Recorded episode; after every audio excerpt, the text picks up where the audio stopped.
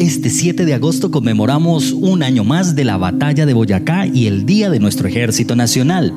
Todos ya conocemos las historias de los grandes próceres de nuestra patria que estuvieron en los acontecimientos de esta épica batalla, de la batalla de Boyacá, un 7 de agosto de 1819. Conocemos las historias de personajes como el general Simón Bolívar, el general Francisco de Paula Santander, Rondón y muchos más héroes que participaron en esta gesta libertadora. Pero poco se habla de aquellos personajes casi anónimos que también fueron grandes héroes y contribuyeron para lograr una victoria por nuestra independencia. ¿Habías escuchado de Ramón Nonato Pérez? ¿O del fray Ignacio Mariño? ¿O de Juana Bejar, la primera sargento segundo del ejército de la época? ¿O nuestro gran héroe Inocencio Chinca? Muy bien, aquí en los podcasts EJC del Ejército Nacional vamos a darles a conocer estas historias.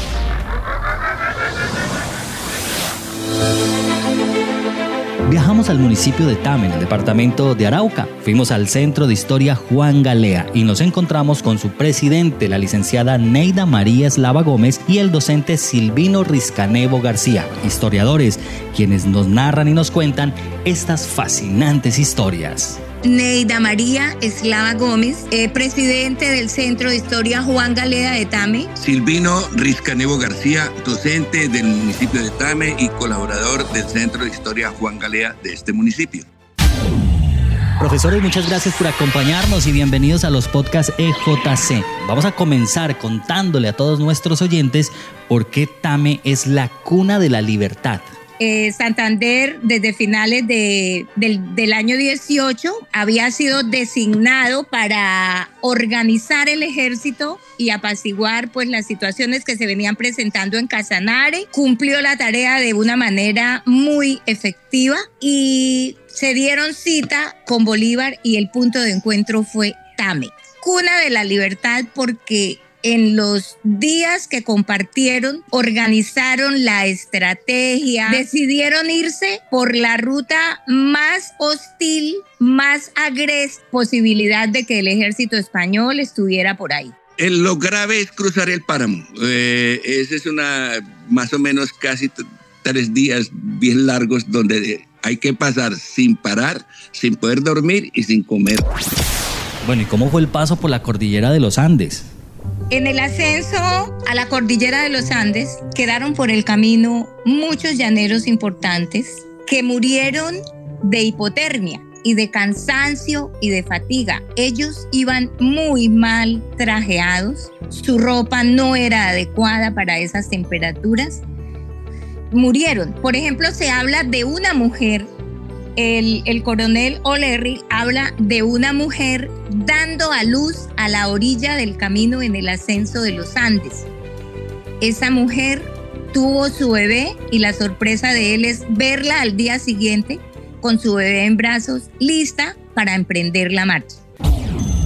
¿Cuál es esa historia de un coronel que fue degradado a soldado raso? En el caso de Ramón Nonato Pérez, es un eh, excelente patriota aquí. Entonces a Ramón Nonato, el más eh, diestro en el manejo de las lanzas, el más arriesgado, pues, eh, y además, pero el que no obedecía, pues tenía problemas, especialmente con el general Páez, quien varias veces lo llamó para juzgarlo. Obviamente, este no fue porque ya sabía lo que le esperaba, ¿no? Una sanción muy dura que probablemente implicaba pena de muerte. Y justo cuando eso ocurre, sí se somete pues a juicio. Allí lo que hacen es degradarlo, degradarlo, es decir, quitarle el mando, pero consideran necesario que vaya en las tropas, porque además es la persona a quien los españoles más le temen. Los cargos que, los cargos que le hacían a Nonato Pérez eran desobediencia, muertes arbitrarias y actos de indisciplina. Él había entrado absolutamente en choque con Páez. Y Páez presionaba a Bolívar para que lo sancionaran. Lógicamente querían hacerle un juicio, un consejo de guerra que terminara en su muerte. También está la historia de un sacerdote militar y que organizó los indígenas para la gesta libertadora. Recordemos que Fray Ignacio Mariño ya tenía 19 años aquí en Tame eh, llegó de 20 años a ser el párroco, muy joven, pero además desde 1814 estaba el título de coronel. Es decir, sobre sus hombros mm, estaban las dos cosas que dan autoridad en ese tiempo, ser, ser sacerdote y ser militar. Pero además hay otro dato, que participaron en la campaña libertadora relativamente eran jóvenes. Bolívar 36 años, eh, Santander un poco menos, y eh, Mariño bordeaba los 42, es decir, le llevaba ventajita en, grados y en edad también, por, por, lo tanto era muy escuchado. La voz del padre Mariño fue definitiva en la campaña libertadora y él era el párroco de Tampa. Hablemos de Juana Bejar, la primera mujer militar, la primera mujer sargento. Igual él presentó a la primera mujer que fue oficialmente aceptada en el ejército, que fue sargento segundo de caballería, Juana Béjar, una joven reconocida por la destreza en el manejo de la lanza. A pesar de que Santander emitió una norma para cuando salieron de Tame que amenazaba con 50 palos al, al integrante del ejército libertador que se atreviera a llevar a su mujer, pues ella tuvo el privilegio de ser aceptada y también las mujeres fueron denominadas Juanas, y fueron de gran valor. Ellas salieron, a pesar de la prohibición, salieron detrás de sus hombres. Su apellido era Bejarano y se le conocía como Juana Bejar. Tanto Juana Bejar como Inocencio Chinca fueron formados por el padre María. Hablemos del gran héroe del pantano de Vargas, el sargento Inocencio Chinca.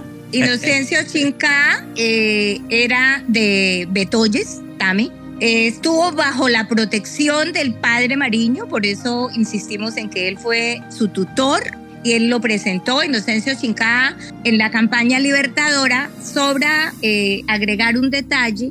El ejército de Santander apostado en Tame, cuando salen de Tame, fue llamado siempre el ejército de vanguardia porque debido a que eran los conocedores del terreno, debían ir siempre adelante. Inocencio Chinca fue un lancero que se inmortalizó en la batalla del Pantano de Vargas, cuando obedeciendo las órdenes de Juan José Rondón, se lanza ya en una batalla casi perdida y rescatan el triunfo. Pero Inocencio es herido de muerte con un lanzazo que se, que se trenzan con Bedoya, el español, el comandante español, y tres días después Inocencio Chinca fallece en, en territorio de Tibasosa. Hablemos de Matilde Anaray, quien es recordada como la niña que le dio el espaldarazo ejemplar a los indecisos pobladores de Socha. La leyenda que tienen ahí en Socha es que una niña, eh, Matilde Anaray, pues es la primera que se despoja de sus, se desprende de sus, de sus ropas para empezar esa donación al ejército, de, para darle abrigo al ejército libertador que está